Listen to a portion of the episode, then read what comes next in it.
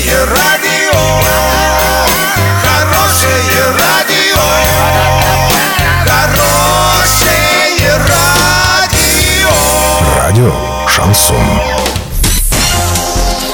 С новостями к этой минуте Александра Белова. Здравствуйте. Спонсор выпуска – магазин «Строительный бум». Низкие цены всегда. Картина дня за 30 секунд. Евгения Арапова оставили под домашним арестом. Россияне собрались сократить расходы в новом году.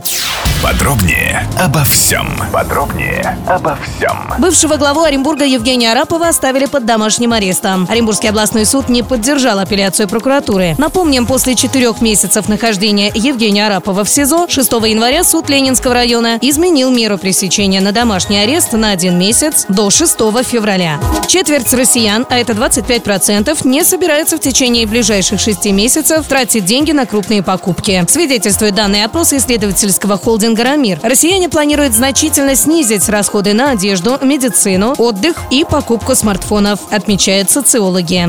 Доллар на сегодня 66.76, евро 76.14. Сообщайте нам важные новости по телефону Ворске 30 30 56. Подробности, фото и видео отчеты на сайте урал56.ру. Напомню, спонсор выпуска магазин «Строительный бум» Александра Белова, радио «Шансон Ворске».